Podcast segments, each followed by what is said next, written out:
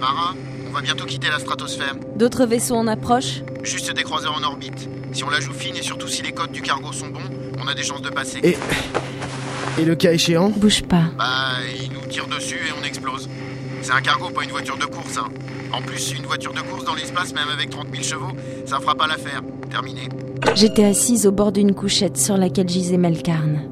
Elle ressemblait à une cavité découpée dans le métal de l'engin, parsemée de fins tuyaux qui pendaient ici et là. Une petite table supportait des sacs de survie près d'un sas menant au couloir du cargo. J'avisais à mes pieds la trousse de soins que je venais d'ouvrir deux minutes auparavant. Ça va? C'est trop la pêche.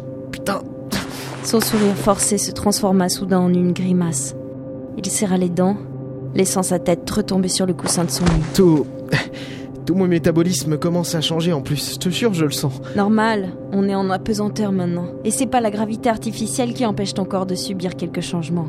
J'ai commencé à ouvrir sa chemise. Il posa ses mains sur les miennes, brusquement, le regard fiévreux. Faut que je te soigne, Melkarn.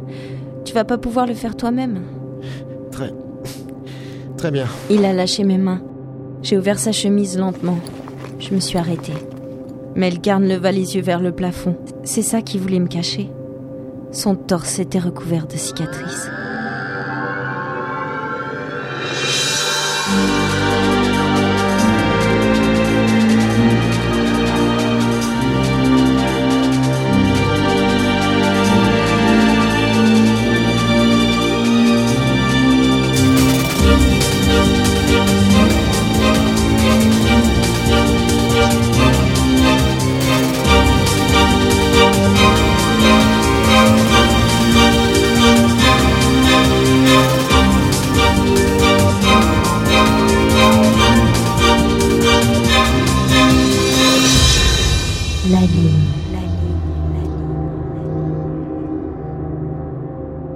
Une brûlure s'étalait sous son sein droit, large et brune. Ici et là, des traces d'impact recousues à la va-vite. Une dizaine tout au plus formaient un étrange dessin autour de son épaule droite. À quelques centimètres à gauche du plexus, une légère marque rougissait, les premiers symptômes de la peste rouge. Je posai le bout de mes doigts sur les cicatrices près de l'épaule, glissant jusqu'à la brûlure de l'autre côté de son torse. J'ai levé les yeux vers lui.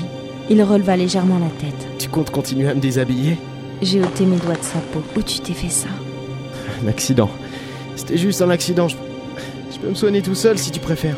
Non, ça va aller. Écoute, Mara, je... Ses yeux devenaient fiévreux. Je voyais sa carotide se gonfler d'un rythme irrégulier. Tu, tu commences à délirer là. Ça.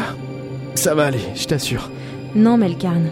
Tu serais capable de recoudre autre chose que ta blessure. Il laissa sa tête retomber sur le coussin de la couchette. Je me suis penchée pour attraper un pansement dans la trousse de soins à mes pieds.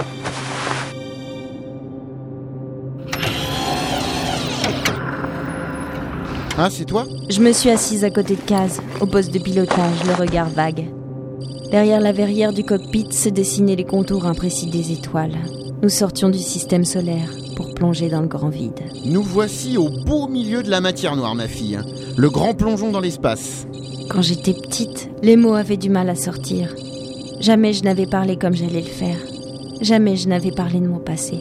Mon père était capitaine de vol dans la Terra Corps. Ton père était militaire? Ce serait plus. Un militaire était mon père, Kaz. Je le voyais peu. Il partait souvent en mission dans la bordure. Quand j'étais petite, je rêvais d'aller un jour dans l'espace. Pour le retrouver, passer un peu de temps avec lui, qui, qu'il sache qui je suis. Ouais, tu sais, moi, euh, mes parents, ils savaient très bien qui j'étais. Et pourtant, ça aurait rien changé si ça avait pas été le cas. hein. Le calme de l'espace, l'angoisse du vide m'étreignit.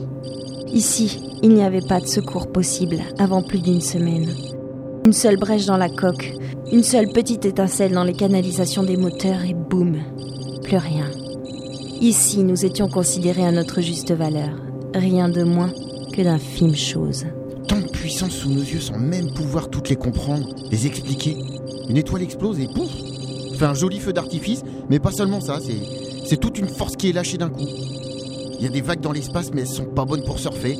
Ces vagues t'écrasent en rien de temps. Combien de temps avant d'arriver Hmm. à Daikomir? Deux semaines. Ça nous laisse le temps de voir venir. Très bien. Mara, qu'est-ce que t'espères trouver là-bas? À Daikomir, je veux dire. Beaucoup de choses. Comprendre pourquoi une Eoknen se trimballe avec mon visage, pourquoi la Terre cherche à les attaquer. Qui se cache derrière tout ça, tout, tout ce bordel. Rien que ça. En gros, c'est l'équivalent à tenter de comprendre pourquoi on existe. C'est ça, Kaz. Comprendre pourquoi on existe. Comprendre ce qu'est la ligne.